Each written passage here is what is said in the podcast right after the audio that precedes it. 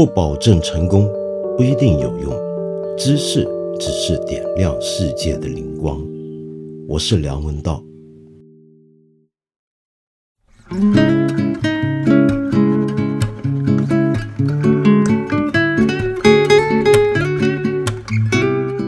不晓得是不是最近哈，我常在八分这个节目放音乐，久而久之呢，渐渐的开始有很多朋友认为我们这个节目其实是个音乐播客了。你看前天呢播完了《Rage Against the Machine》，就是愤怒抵抗或者是暴力抵抗体制，带着金属色彩的一个很奇特的三十年前组成的乐队的作品之后。那么一下子就有很多金属迷出现在我们这里了，给我介绍各种各样的金属音乐。我最开心的就是介绍了一些很出色的国内金属乐团给我。那么我要找个机会好好听一下，谢谢你们了。那么另外呢，还有很多朋友问我，既然我金属也听了，那我听不听 hip hop 呢？听不听 smooth jazz 啊？什么问题都来了，我有点招架不来。那么，但是有一个跟音乐相关的提问，我今天必须回答，因为它太切合实际了。是怎么回事呢？是这样的，这位朋友叫做陆离，他说我是来自英国东北部地区杜伦大学的社会学学生，今日心情很沉重，不晓得道长听不听电子音乐？如果你听电子音乐，可能会留意到近来 Kraftwerk 的创始人 Florian Schneider 过身了。知道道长和许多同代的香港的唱片骑士，都深受那一代的摇滚音乐影响，比如 Sex Pistol 这种。那先插一句，Sex Pistol 我们当年都不太当成是摇滚吧，都是 Punk，对不对？呃，朋克。然后陆离接着说，便忽然想来问问道长对夸父尔这支乐队的看法。这正是鄙人今天留言道长八分点唱机栏目。我们现在有个栏目叫点唱机了，你看的动机。因为 Florian 过身这种打击对我是有象征与现实意义的，正如当年 David Bowie 的离世一样。恍惚的感慨之下，方察觉个人心理中一丝不可思议的情绪。因为不论是 q u a f e r 还是大卫·保尔，都曾经让人一时间忘了他们是否在用人的肉身表现和表达，让人忘了他们的 front stage 和 back stage，就是前台和后台。前者指的就是 q u a f e r 的理念，是从机器到基因编辑，再到数字序列；后者则找到了肉体改造和精神探索的无数种可能。一如他们长大的那个刚刚出现解构肉体和重构身份的时代，都无比让人希望时间倒流。这并不因为我向往无限可能的八零年代，而只是因为当下我身处的这个城市，有太多深陷绩效系统的精英二代，和更多绝望的已经失去了矿区工业。和工人福利制度好多年的工人家庭，我又补充一下，其实陆离在这讲的，就他所在的杜伦大学那个地方，英国的这个地方，这几年这些问题是持续不断的。然后陆离接着就说，尽管我只是处在一种类似逐意散居的状态，我所经历的断裂的惯习，却让我更能理解他们所处的困难处境。如果时间回流。希望进步主义不像今日一样一走不回头，希望资本能够有回游，而社会还有流动的可能性。希望八零年短暂抬头的 BME 群体，不必在今日又一次遭受脱欧以来那些因为社会排斥而无资本的少数主义所遭遇的无差别对待。BME 其实是一个简称，指的是 Black and Minority Ethnic。就是黑人以及其他少数族裔族群啊。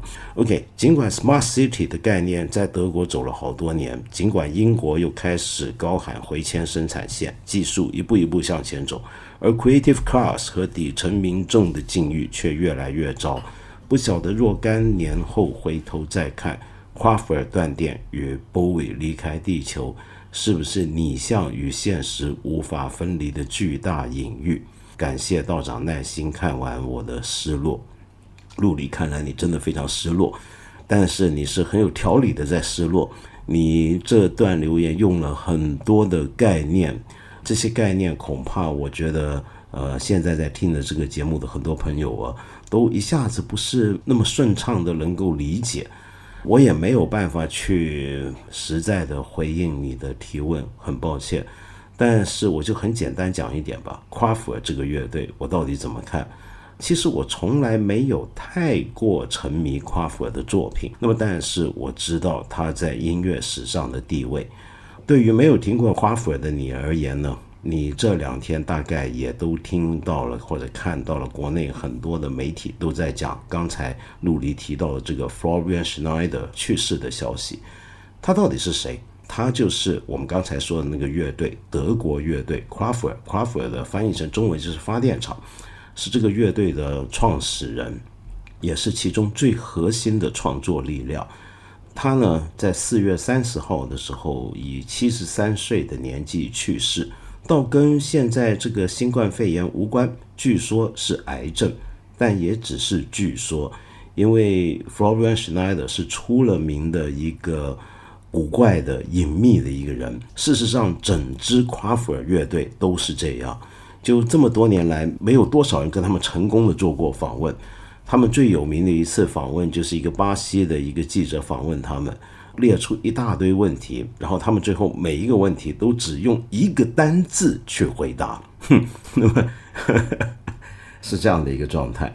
夸父尔是谁啊？我先讲讲夸父尔这个乐队。你这几天在媒体上面可能看到类似这样的形容词，是 Beatles 以来对流行音乐影响最大的乐队。但是如果你不熟悉西方流行音乐史，你可能会很惊讶啊！Beatles 以来影响最大的乐队，那怎么好像有点听起来有点陌生呢？不是太清楚这到底是谁呢？这到底是怎么回事？是这样的 c r a f e r 这个乐队啊，它也许不是一般普罗大众，特别在中国喜欢听流行音乐的朋友，可能都不一定太过熟悉。但是你知道吗？如果没有这个乐队的话，过去四十年来的流行音乐完全不是我们现在看到这个样子。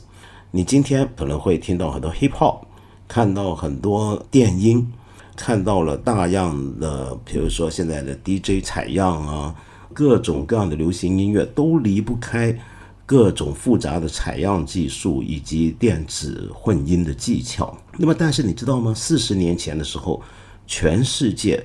几乎所有的主流流行音乐乐队，摇滚的也好，什么的也好，基本上用的就是最标准的传统的乐器，比如说电吉他、贝斯、鼓，然后或者加上像一些其他传统乐器，键盘等等。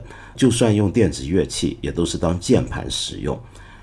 但是自从 q u a f e r 出现之后，或者 q u a f e r 走红之后，大家忽然发现，原来有一个新天地。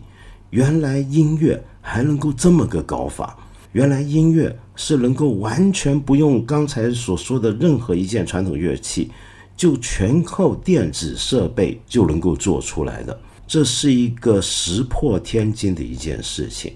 这个事情就是由夸父尔带来的。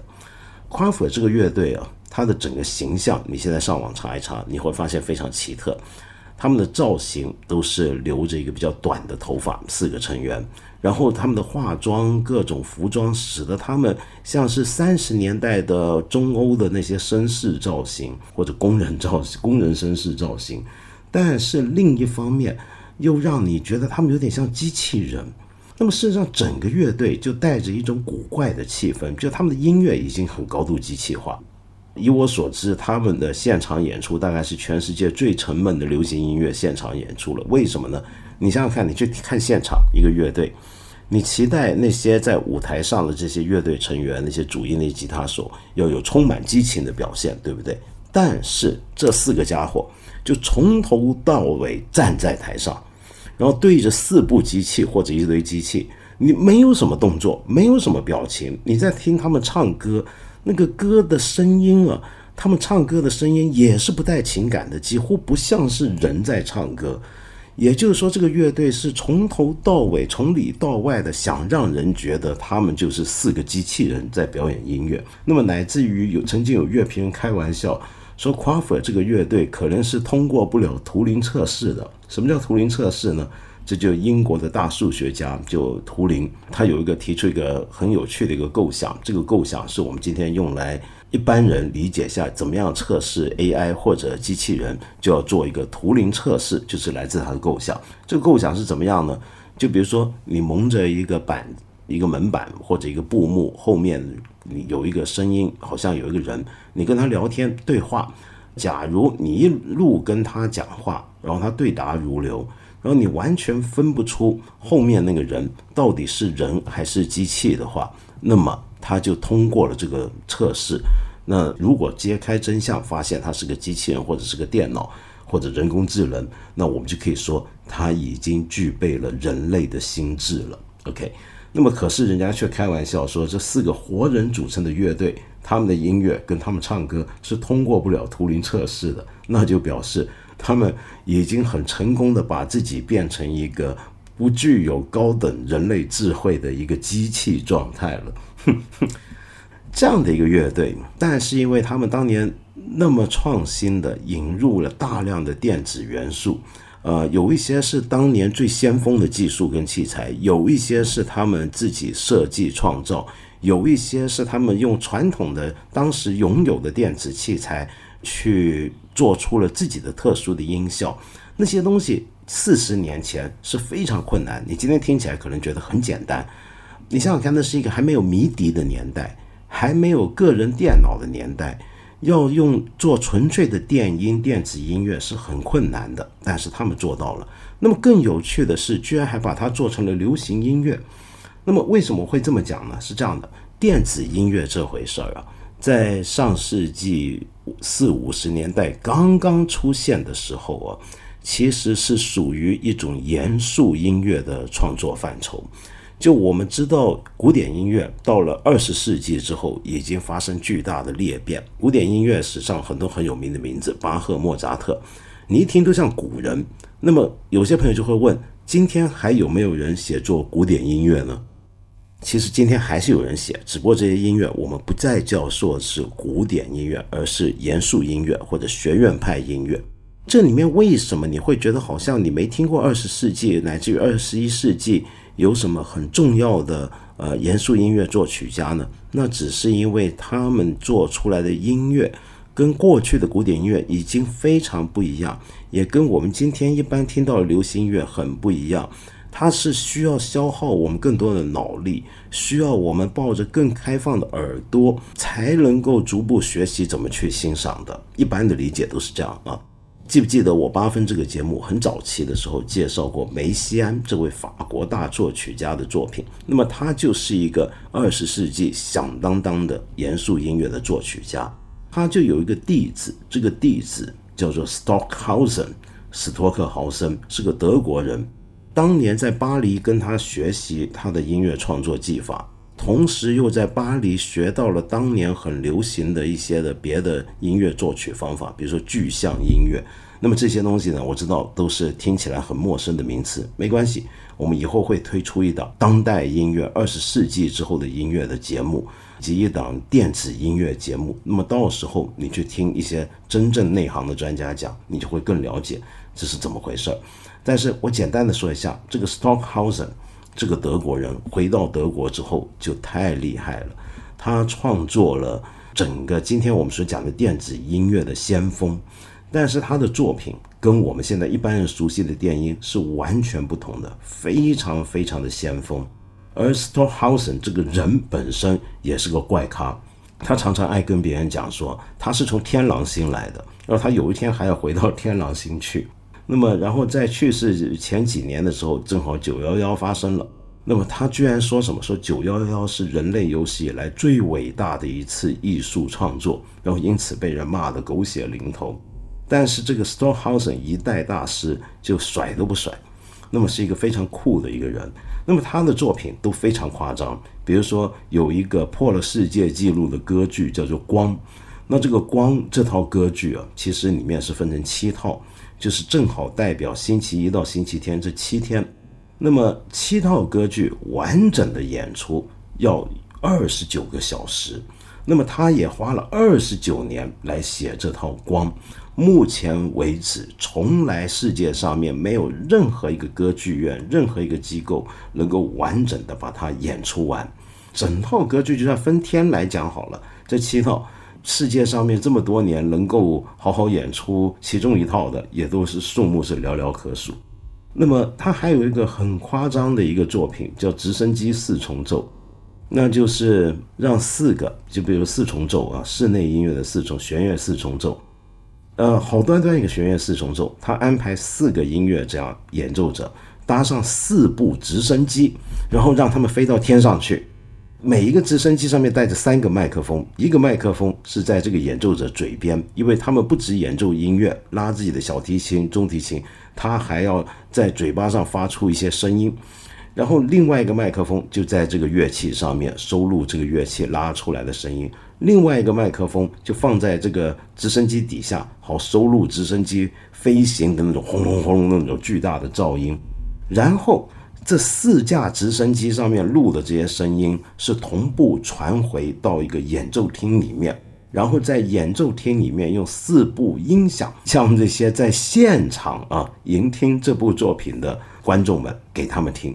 那么这个作品已经是我说起来这是六十年前的一个作品，你想想看，这是六十年前的前浪干的东西了，这就用我们今天的话讲。那这个 Storhausen 很变态，我我给你现在随便放一首他在一九五五年写的一首音乐，这个音乐翻译成中文的话叫《青年之歌》，被认为是电子音乐的开山之作，或者也不能这么讲，应该说是最早的一个电子音乐的 masterwork，一个巨作。那么十三分钟的一首电子音乐，那这个电子音乐里面是有真人在唱歌，是个小孩的一个儿童的歌声。混进了这些电子效果里面，我就姑且先放一分钟给你听听看，先感觉一下一九五零年代的时候的当时的所谓的先锋音乐、严肃的音乐家，在最早开始创发电子音乐的时候，他们在干什么。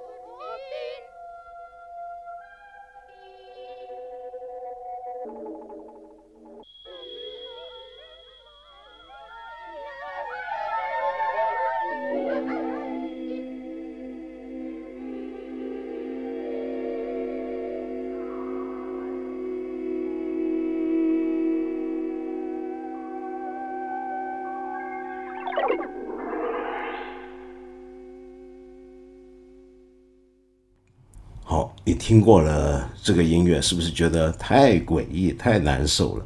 但是你如果真的有机会好好把这十三分钟听完，你现在觉得这个音乐其实是感人的。为什么我说它感人呢？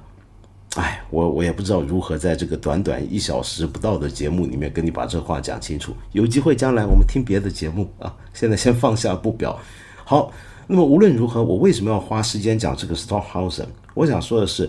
当年的德国，因为有 Stockhausen 跟种种的在做电子音乐演出器材的一些的厂家、跟设计师和工程师，使得德国成为了全世界电子音乐的集中地，也是个先锋所在的地方。那么就在这样的背景底下，终于到了六十年代末开始，涌现了一批年轻人，他们玩摇滚乐。但是这个摇滚乐不是一般的我们熟悉的英语世界的摇滚乐，不是英国、美国那种摇滚乐，而是什么呢？而是混合了大量的严肃的先锋的电子音乐色彩进去的摇滚乐，就别有一番味道。那么这里面有一些我真的我个人就比较喜欢的，像 Tangerine Dream 或者是 Can 这一套东西，这一大帮人，尽管风格大家都有点不一样。玩法有点不一样，但是在英语世界的乐评里面呢，都喜欢把他们称为什么呢？这一大帮德国当年六十年代、七十年代出现的这些乐团乐手，英语世界把他们叫成 Kraut Rock。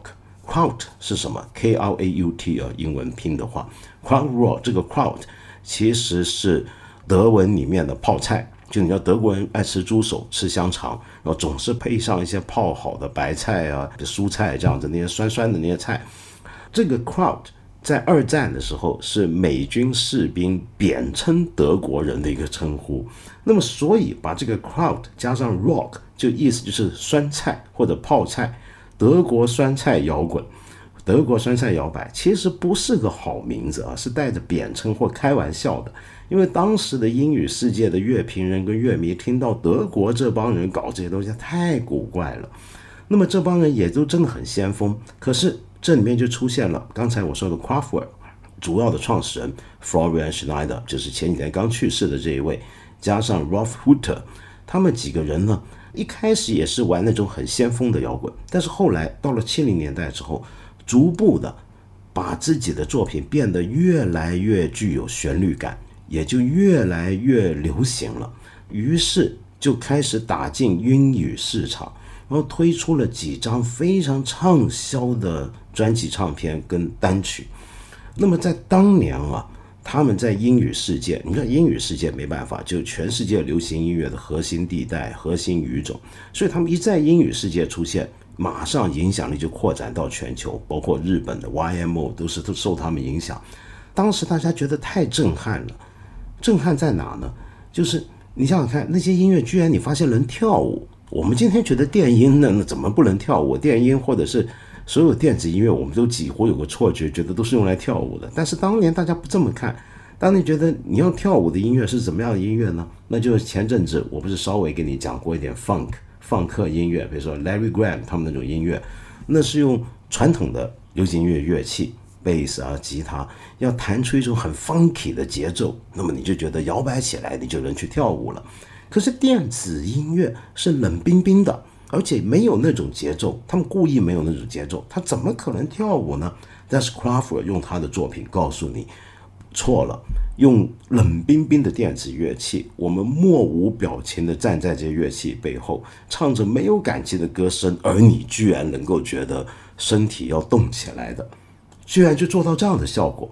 所以从那之后开始，我们后来说的什么英伦新浪漫呐，这一大堆到现在的 hip hop 啊、trance hop 啊，全部都是从这里来的，全部都是从夸夫尔来的。这就为什么说没有夸夫尔。就不会有我们今天所说的现代的流行音乐。然后这个 q u a f e r 这个乐队还要蒙上一层神秘色彩，就像我刚才讲的，他们私生活很隐秘，基本上没什么人知道他们干嘛。比如说，他们有一个自己的录音间，那个录音间在很长一段时间里面是秘密的，就没有太多人知道他们地址。然后有时候他们的音乐因为影响力太大，有后来的很多的乐手都太崇拜他们，比如说 Coldplay 这个英国的很经典的当代的乐团。很想跟他们拿到一首曲子的版权，想用其中一段旋律用在自己的作品。Coldplay 很诚恳的给这个老前辈，给这个前浪写信，然后托呃法律顾问去找他们，找了半天，写这这封信过去，隔了几个礼拜甚至几个月之后，才终于收到他们的回信。回信上面写什么，你知道吗？一个字，Yes，就是这样的一帮人。然后。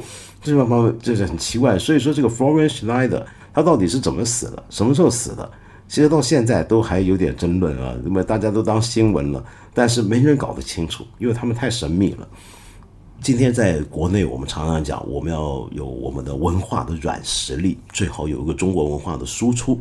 我们什么中国文化拿出去输出呢？我们很多时候就会想到我们传统文化。那我们传统文化，就像我过去节目在这里讲的，我们其实如果认真想要。继承我们传统文化，我们是要花功夫的。那么当然，你也可以说，我们可以反其道而行，不是去只是拥抱我们的传统，而是有没有办法，现在新一代的后浪能够创造出一些崭新的，是以前中国从来没见过，世界也都没见过的东西，然后推出去，就等于像日本的动漫，日本动漫有传统吗？当然，你可以说浮世绘是一个传统。但是今天日本动漫已经跟当年的浮世绘有很大的分别，然后它征服全世界，在全世界任何一个地方，你都知道 manga 漫画是怎么回事，那是日本带来的东西。可是德国带给我们的，那么从流行文化来讲，起码就有电子音乐这件事情。中国能够带什么东西出去呢？那么在这里，我们要讲一讲社会背景的问题，就为什么德国会出现这样的一股力量，就横扫全球。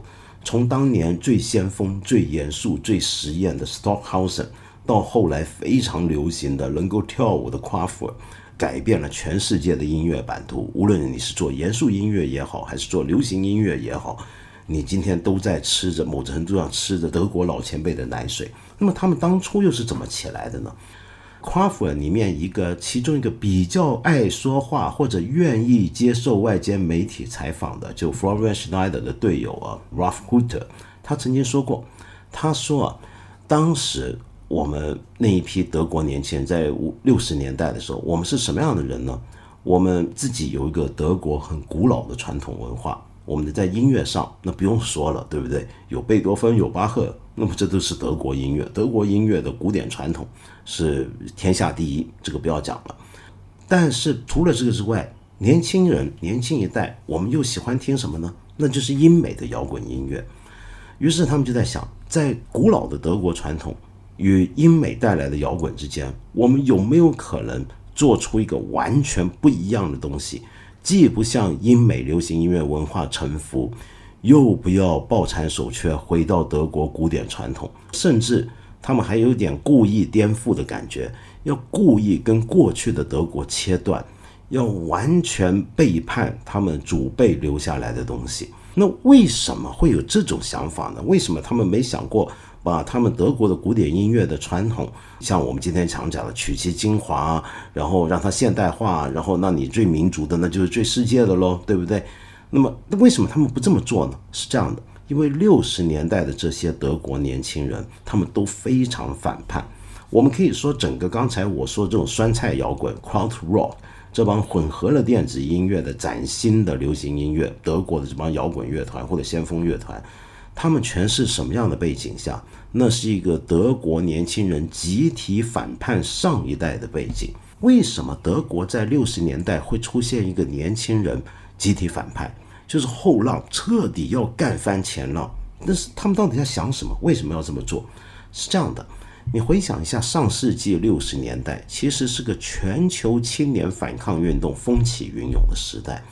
在美国，有大学生去占领了哥伦比亚大学的校园；在法国，有六八年的五月风暴，那么几乎要把当年的法国这个共和国给推翻掉。而在全世界，都有很多年轻人在号召要效法切格瓦拉的革命精神。当然，大家还别忘了。要效法中国的革命，没错，当年毛泽东的《毛语录》在全世界有一个称号叫“猫 Bible”，是当成圣经的。很多年轻学生上街示威游行，真的是我说的是老外，不是我们红卫兵啊，口袋里面是塞一本《毛语录》，随时拿出来挥手高颂里面几句话出来的。也就是说，当年全球的年轻人都有一股左派的反叛精神。都在要求一个更高的民主，指的主要是西方发达世界，他们都在想怎么样去改造社会，他们都很不满意当年他们心目中那个非常腐朽，只是要你消费，没有一个精神境界，然后到最终造成社会经济不平等，宰制平民百姓的那样一个资本主义。他们那个时候呢，很多人呢都很崇拜中国的文化大革命，正好是我们文化大革命起来了。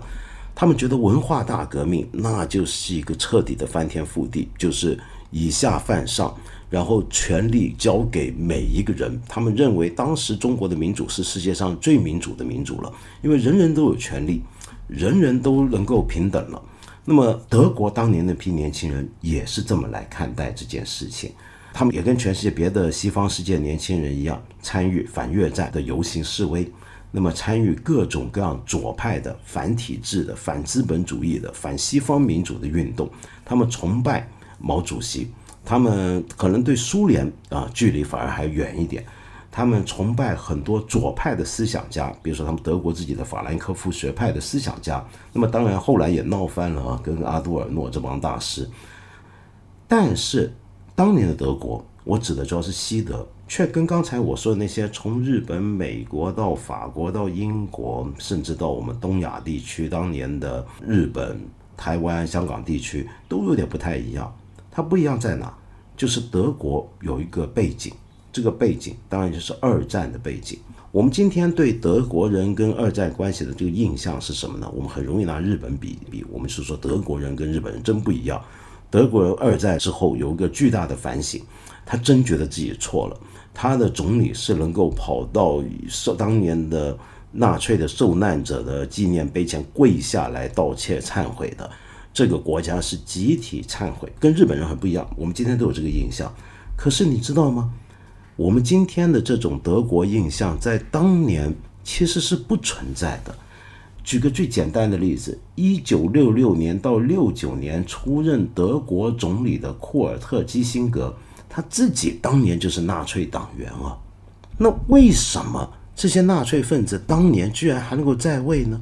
那么，难道二战之后的纽伦堡审判没有把他们给都清算掉吗？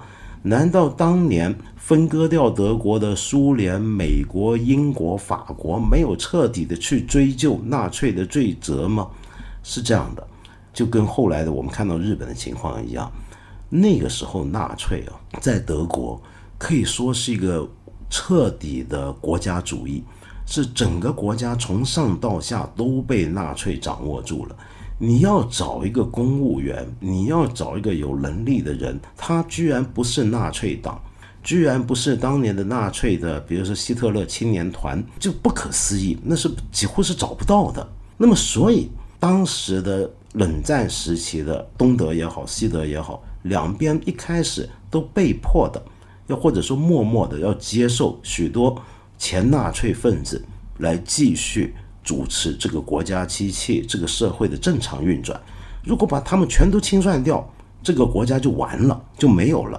哪些人可以留下来？哪些人要被拿去送审、坐牢或者清算，要解除他的职位呢？那就只好看他们在纳粹时期的表现怎么样，他们是不是主要的罪责的承担人？可是你想想看，像纳粹那样的一个体制啊，呃，在当年，比如说他们怎么样对待犹太人？那个犹太人说不定就是你家楼下开杂货店的，是你的邻居，是你的同学，是你家族的好朋友。你能够说翻脸就翻脸，你能够在人家被抓走的时候冷漠的看着这场面，然后不发一言，甚至主动告发。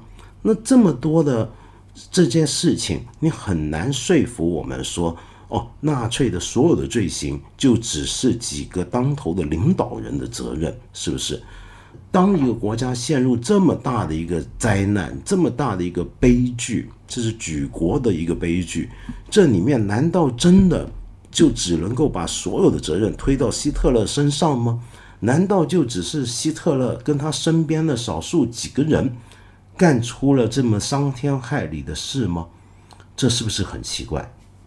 这就是六十年代。在德国正好上大学那个年纪的一代的年轻人，他们问的问题了。你想想看，他们可能是在纳粹掌权的后期才出生，然后他的整个成长阶段是西德已经民主化的阶段。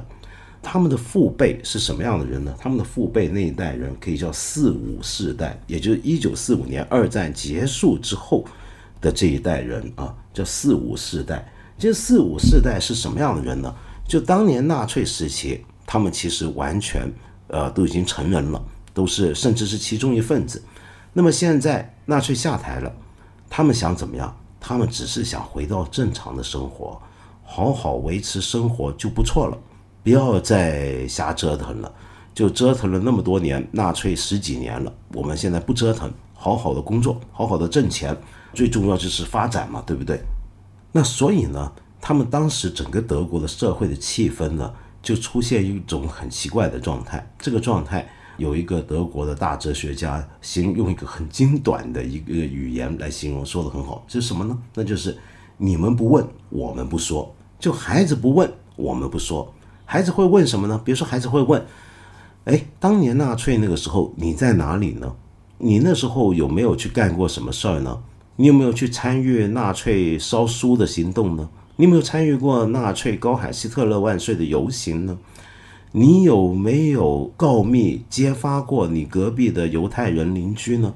你有没有去举报过一些呃，虽然不是犹太人，但是其实不满希特勒统治的一些你的同事、你的同学、你的朋友呢？那孩子可能会问这些问题的。那如果孩子不问，那父母当然什么都不想说，甚至孩子问了，父母也还是不想说，因为这都是伤疤，而且是那种耻辱的伤疤。那么，所以上一代人是不想提的，下一代人最好也别问。可是偏偏到了六零年代。在全球青年都掀起反叛风潮的年代，德国的西德年轻人他们都在问这个问题了。他们一起来问：你们到底干了什么？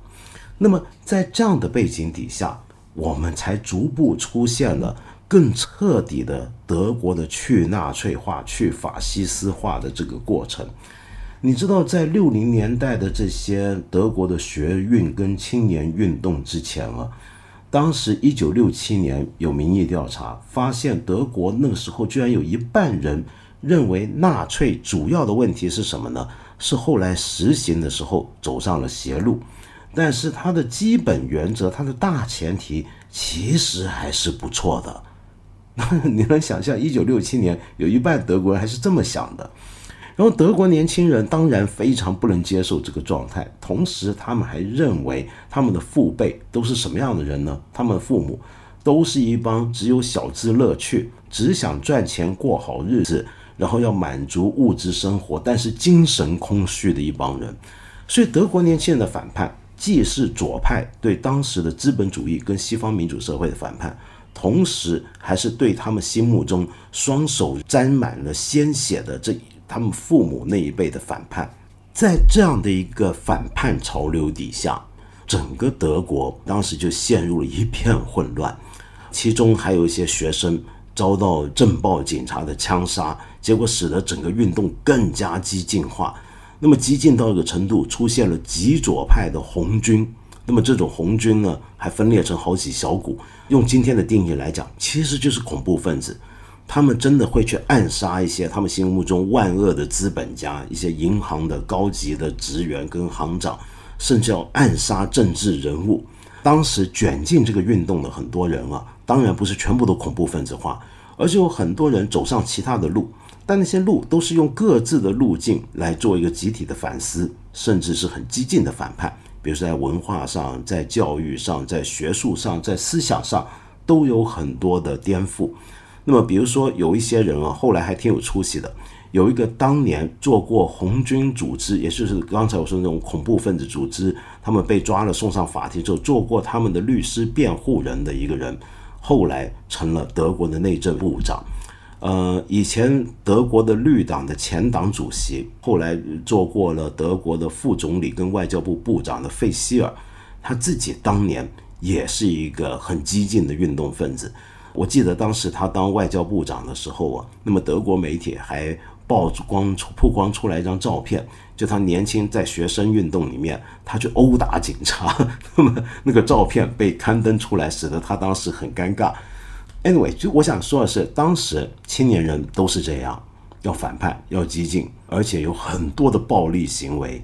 那么因为他们太不耻他们父辈，太不耻这个国家，而且很不满。美国、英国这些西方国家控制住他们国家的场面，出于各种理由，你都有理由去反叛。那么就是在这样的背景下，出现了我刚才说的那种音乐潮流，就是在音乐上，他们觉得我们要开辟一片新天地，既要跟那套腐朽的过去的德国古典音乐传统说再见，也要拒绝现在英美主导的那种。流行的代表着资本主义臭味、铜臭味的那种摇滚乐，我们要做出一套我们自己的音乐出来，那就有了我们后来所说的电子音乐。我还可以再补充啊，在当年那个时候啊，这批年轻人挺有意思的。那时候有很多的媒体也跟这些年轻人是参与了他们的反叛，跟有些上一代的人。他们可能保有一些比较独立的批判精神，他们也很鼓励、很支持年轻人的运动。比如说，在德国非常有名的一本杂志，直到今天都还是最重要的德国的时事杂志之一的《明镜周刊》，当年呢，就因为在头版封面专题呢批判德国的军队，那么使得当时的德国政府居然以叛国罪要去抓这个总编辑。这些事情是今天德国不再可能有了。今天德国的杂志报纸再怎么样骂政府，都不你很难想象用叛国罪去抓。但在当年，他就是会那样。我们看到德国从那个时候变到今天这样，其实是经过一场很大的运动、很大的反省，甚至很大的清洗。他们要好好反省自己的国家经历了什么样的罪恶，他们要去追问每一个人在那个年代干了些什么。那么其中当然就包括大学。我刚才说的这些 c r a w r 这些主事人，这里面这些主要的乐队，像 Crawford 这些乐队里面的主要成员，刚刚去世 Florian Schneider。其实那个时候，六十年代，他们都是激进的学生，而那个时候他们当读大学的时候，他们当然要问的一个问题是：我在的这个大学过去干了些什么事儿，有没有参与过什么坏事儿呢？他们会追问这样的问题，所以就开始要追究学校自己的母校有没有做过坏事儿。那么结果当然他们会查出了很多黑暗的历史。在那个时候，你比如说像科隆大学、柏林大学、哥廷根大学等等很多著名大学，都被大家发现，原来自己的教授自己过去就是纳粹时期的帮凶。所谓的帮凶指的是什么意思呢？你知道，纳粹掌握政权之后啊，他就要彻底改造大学。我刚才说的这些大学都是国际级的名校，是很古老的知识殿堂。向来呢，也都有一批很精英的学术人，但是纳粹掌权之后，纳粹开始主张一种国家意识形态。这个国家意识形态是怎么样的意识形态呢？用著名的哲学家以及后来很遗憾的跟纳粹同流合污的海德格尔的讲法，他说：“我们的精神历史在此存有的开端的力量下，意思其实就是。”整个德国的大学正处在重回欧洲精神开端的契机里面。这个契机是什么？那就是希特勒上台。从这一刻开始，学术才有可能。然后他从思想史的角度提出，大学的使命就是要落实在纳粹的教育政策上。这个政策的核心就是要追随元首，要把元首指的当然就希特勒，要把大学。做成德意志精神共同体的一个核心一个站点，只有统一在元首的领导之下，那么做学者的人才能够承担起救国的任务。当时呢，这些很有名的、今天很有名的大学，包括海德堡大学啊、哥廷根大学啊、弗莱堡大学，他们都要执行纳粹的政策。就首先，当然要驱逐。所有犹太人教授跟学生，第二就是学校里面其实还有很多教授跟学生，他不是犹太人，但是他反对纳粹的意识形态，于是就认为这些人都是立场不对、不爱国，或者说背叛了德意志精神的。那么这些教授也都要驱逐出去。德国本来那个时候可以说是全世界的学术的重镇，相当于今天的美国，但是因为纳粹这样的政策。就产生了很多流亡学者，那么这些流亡学者就只好四散到海外。那么其中就当然最有名的是爱因斯坦。如果没有纳粹当年这个做法，那么今天的美国跟英国在学术上是不是这么这么厉害？其实还很难讲。那么那是德国人当时自己做出来的一个错误的事情的代价。我举个例子，当年他们还干什么事儿啊？那么比如说他们要烧书。比如说，一九三三年的五月十号，法兰克福大学的校长就呼吁他们学校的师生出来烧书、焚书。说焚什么书呢？当时纳粹认为所有有问题的书都从学校图书馆、从大学里面运出来，那么放在城市的广场上来烧书。然后他们还要派出九个积极的学生代表，也就是特别爱国的学生出来，一边烧还要做一个仪式。就比如说，我拿几本书出来。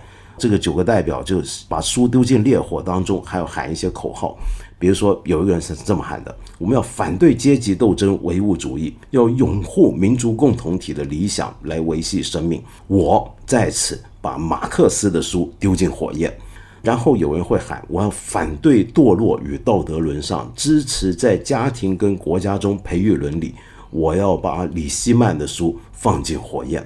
然后有的人会说，我要反对思想不忠诚和政治背叛，要对民主与国家奉献。我要把谁谁谁的书拿出来丢进火焰。然后有的人会说，我要反对过度强调欲望生活而枯死灵魂，支持人类灵魂的高贵，我把弗洛伊德的书丢进火焰。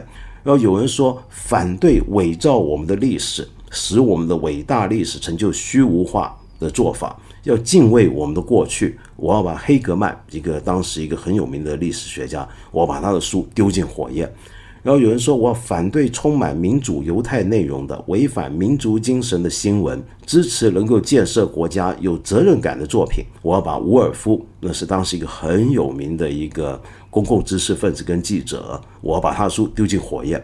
然后有人说，我要反对背叛参与世界大战军人的文学，支持以防卫精神教育民族。那么我把雷马克就《西线无战事》的作者雷马克的作品丢进火焰，啪啪啪，这么九个人喊一通口号，这种情形啊，除了法兰克福大学之外，当时是全德国大学都在干这样的事儿。这么多年过去了，到了六十年代的这些德国年轻人，他们要挖掘我们学校到了干了什么，我们学校当年做了什么事情，于是他们开始追究这些责任。这个追究责任的过程呢，非常漫长。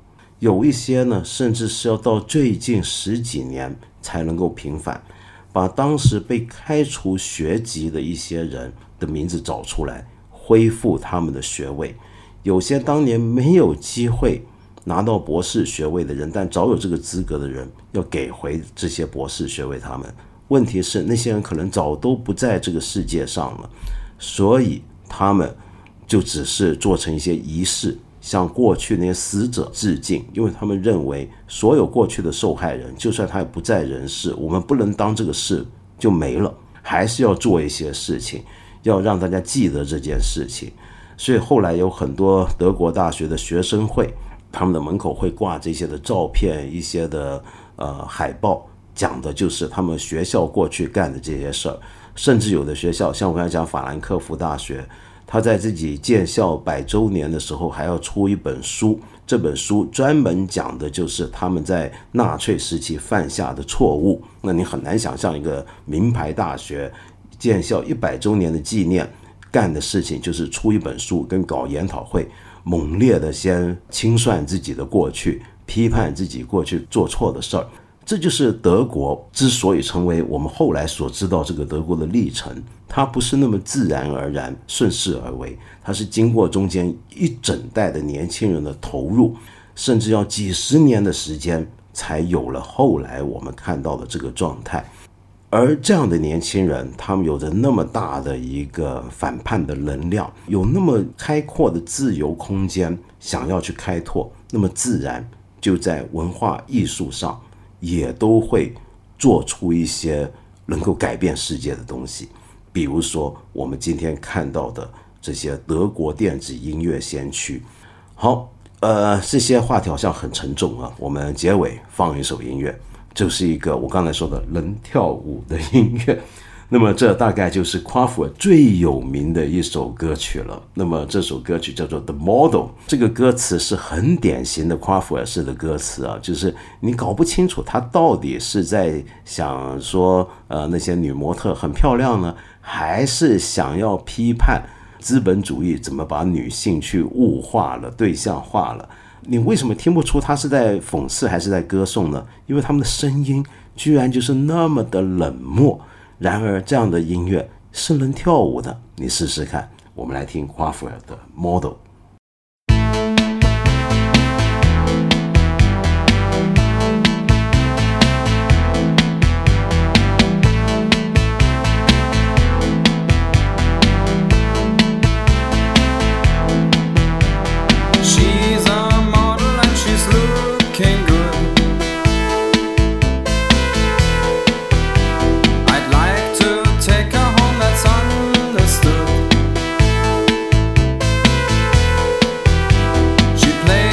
forget she smiles from time to time.